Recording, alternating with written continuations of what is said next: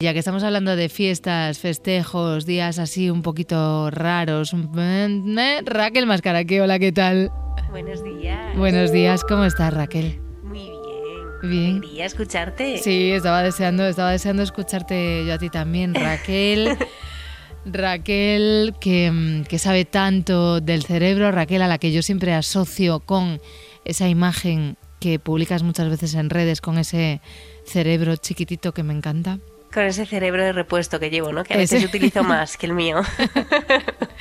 Y es que, claro, es verdad que son unas, que son unas fechas y además todos los oyentes llevan, eh, has escuchado, ¿no? Durante toda la madrugada, desde que hemos empezado a las 4, haciendo referencia, especialmente hoy que es día 26, Sí. que bueno, en Cataluña también es festivo y también es un día grande de celebración. Es verdad que muchos estamos ya un poco como, bueno, pues ya hemos pasado la Nochebuena, hemos pasado la Navidad. Y efectivamente aquí da un poco la sensación de que hay como dos bandos, ¿no, Raquel? De los que nos gusta mucho la Navidad, los que no les gusta nada la Navidad. Mm, ¿Esto, esto cómo va? Sí, sí, sí. O sea, ahí yo creo que esto está muy, muy polarizado. Hay Mm. gente que, que le encanta la Navidad y que le, le invade el espíritu, ¿no? Nav- Navideño que, que se dice y gente que, que no le, que no le gusta tanto. ¿A ti, ¿A ti te gusta mucho o no? A mí me encanta la Navidad. Sí, me ¿no? encanta desde siempre. Además me gusta mucho de pequeña y, me, y fíjate, me molesta un poco cuando hay gente que dice, no, pero a ti la Navidad te gusta porque tienes niños pequeños. Y digo, no, no, es que a mí siempre me ha gustado la Navidad, ¿vale? También cuando no había niños. Pero volviendo a lo del espíritu este, Sí. Raquel, igual es la época del año en el- la que más utilizamos la palabra espíritu. Sí, yo creo que, que de alguna manera nos, nos viene ese, ese espíritu navideño, la- las luces, todo el contexto también, también acompaña mucho. ¿A ti te gusta, Raquel?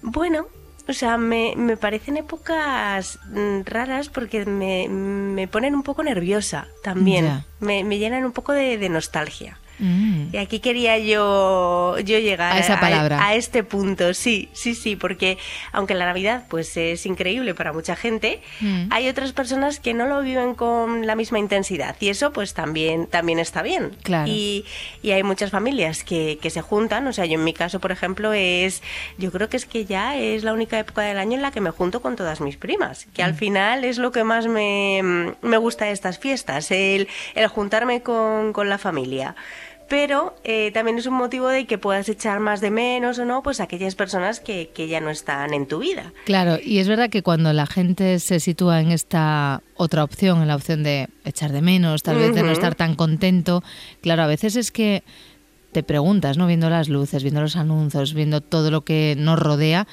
¿qué, pasa? ¿Que, hay que ser feliz todo el rato en Navidad? Sí, es que es un poco, a mí eso es lo que me, me echa un poquito más para atrás. Me gusta la Navidad, pero el hecho de que sí, que parece que tienes que estar contenta todo, todo el rato. Y es que al final la nostalgia es positiva para tu salud mental. He estado leyendo ¿no?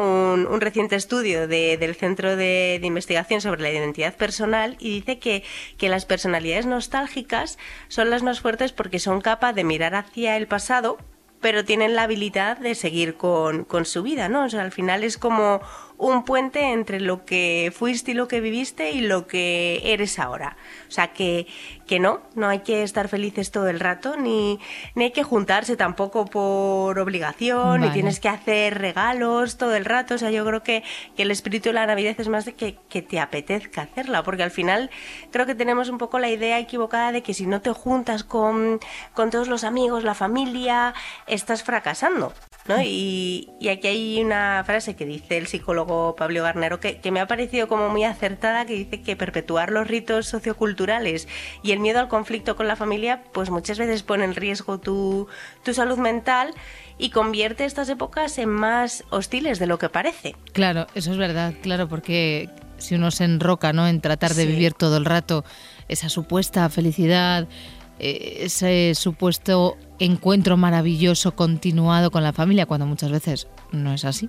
Sí, o no te llevas bien y solo te juntas en Navidad y pues no hay que hacer que no ha pasado nada, ¿sabes? Claro. Pero sí, te tiene, te, tiene que salir. Ese espíritu navideño creo que tiene que, sí que es cierto que nos pone a lo mejor en un lado más tierno, pero, pero que no tienes que estar contenta ni feliz todo, todo el rato. Aún así, yo me quedo con lo de que la nostalgia es positiva porque es un titular que al menos a mí me ha sorprendido mucho. Hmm. Porque tendemos a pensar, ¿no? Que esas personas que se enrocan porque parece que cuando uno es un nostálgico está continuamente ahí arrastrando un poco. Parece que la propia palabra tiene esa connotación, pero efectivamente este estudio que nos estás contando demuestra que, oye, que no, que uno sabe mirar atrás, pero situándose también en el presente y tirando un poco hacia adelante, ¿no? Claro, esa es la nostalgia. Luego no hay que enrocarse en ese, en ese sentimiento ni, ni quedarse ahí, sino es simplemente mirar hacia atrás, echar de menos y, ser capaz de seguir hacia adelante.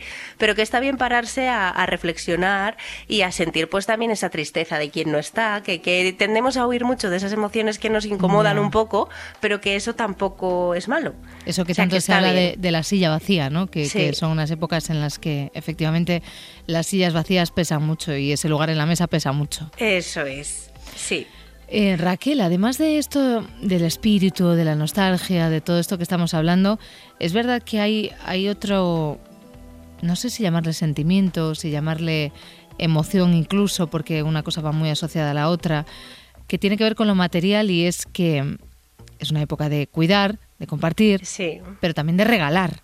Entonces, no sé si es que en Navidad somos más solidarios o nos hacemos los solidarios o si con ese cerebro que tienes siempre en la mano nos puedes contar si esto de ser más solidarios, esto tiene algún efecto en nuestro cerebro. Sí, o sea, sí que hemos experimentado ¿no? alguna vez la, la, satisfacción, ya sea en Navidad o no, pero sí que es cierto que en Navidad pues mm, se regala muchísimo más de, de gastar dinero en otra persona, pues ya sea a mm. través de pues un regalo de Navidad o un donativo o incluso haciendo un favor.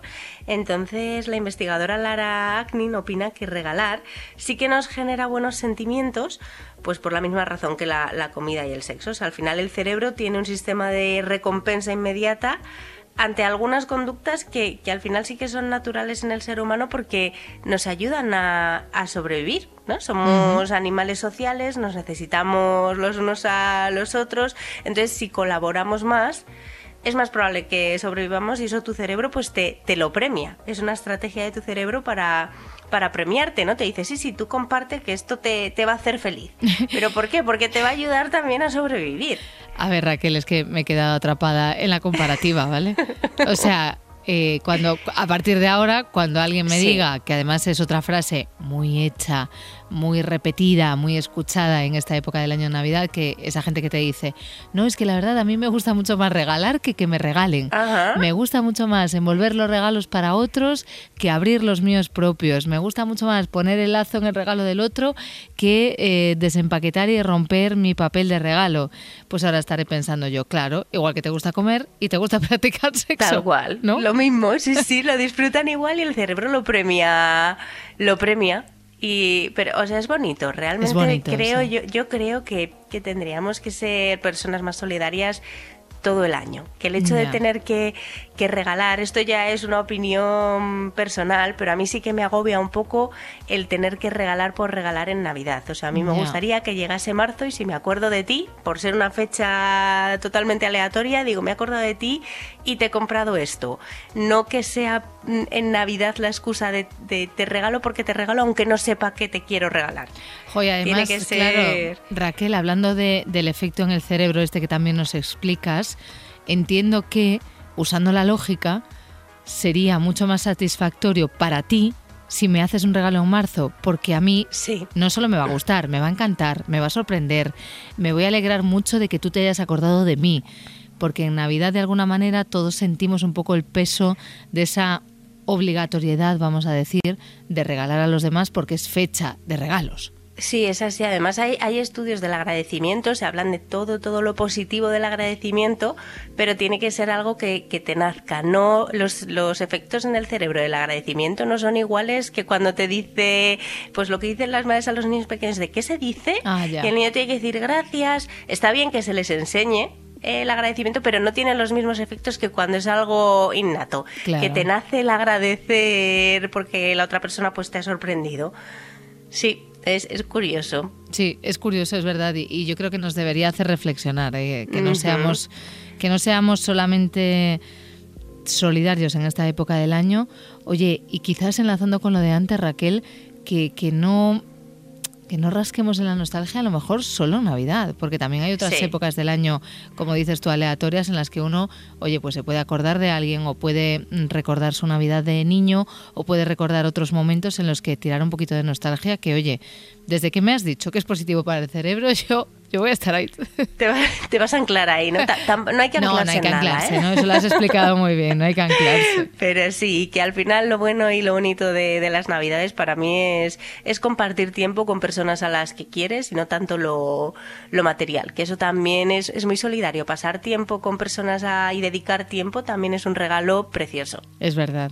Raquel, ¿cómo por ejemplo que hayas tenido la diferencia de pasar esta madrugada navideña después de estos dos días tan intensos que llevamos comentando desde las cuatro con los oyentes, que es un día como raro hoy, ¿no? Porque venimos de tanta emoción, de estar ahí tan arriba, eh, con la familia, con la comida, compartiendo, viviendo, y de repente este martes así, 26, que si no eres catalán y no comes canelones, pues ya es un poco como la vuelta a la, a la normalidad, además que hay entre dos fechas que no son nada normales, porque claro, estamos aquí de 26 pensando ya en el fin de año, o sea que Sí, esta semana va a ser extraña, pero ha sido una buena manera de desacelerar un poquito aquí compartir este ratito con Qué gusto escucharte, Raquel. Muchísimas gracias por haber estado aquí esta madrugada y feliz año nuevo, que yo creo que te lo podemos decir porque no te vamos a saludar hasta la semana que viene. Sí, sí. Un abrazo. Pues hablamos, un abrazo. Adiós, Raquel. Chao, chao.